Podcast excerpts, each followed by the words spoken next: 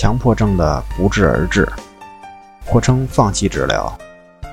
我们这里讲的是不是要放弃治疗呢？这里的不治是针对症状，就是我们之前讲的强迫。不治的是这个，就是不安的观念和伴随的焦虑情绪。顺其自然也是顺的这部分自然。所以说，强迫症到底需不需要治疗？这点是毋庸置疑的。强迫症肯定是需要治疗的。我们要明白，不去消除症状，不去对抗。所以这个里面的不治呢，是这个意思，而不是说我们就不治疗强迫症了，那是放任自流的一种状态，就是任其强迫。那样的话，我们之前讲过，你去解决自己那些担心的问题也好。或者认识到那些担心是没必要去想的，这是我们说的自知力，就是知道那些想法、焦虑不安是异常的。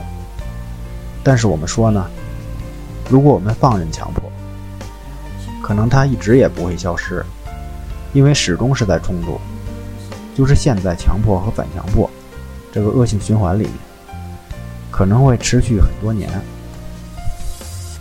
或者说一直持续下去。强迫的能量实在是太强大了，因为有些人到了五六十岁，依然在强迫。所以说，对于强迫症，尽早干预是最好的。因为时间越久，泛化的问题就越多，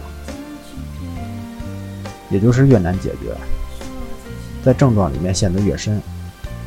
这是一部分问题，还有另一部分问题，就是因为长期出现各种强迫观念。担心，所以会接触各种各样的理论，包括咨询。所以有的人就会陷入到对理论的强迫，总是在解决理论的问题，或者认为这些理论解决不了他的问题，或者认为这些理论没有解决问题，一定是哪里没做对，没理解对。有的人就怕没理解对，怕走不出来，好不了。我们说接纳症状，可能很多人觉得很难做到，很难去接纳，这是可以理解的。因为那些焦虑、担心的事情，体验是强烈的痛苦感，所以要接纳这种担心的观念也好，这种痛苦感，的确不是这样。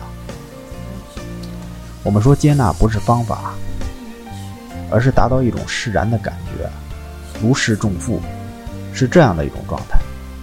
也就是说，当你达到这种状态，这个才是接纳。而我们不要把接纳当做一个方法，因为那样的话，你只会陷入到理论里。接纳那些痛苦、焦虑，本身也是违背情绪，就是很难去接受那些负性的情绪，让人很难受的那些东西。所以我们说，概括起来，应该称其为化解，而不是接受。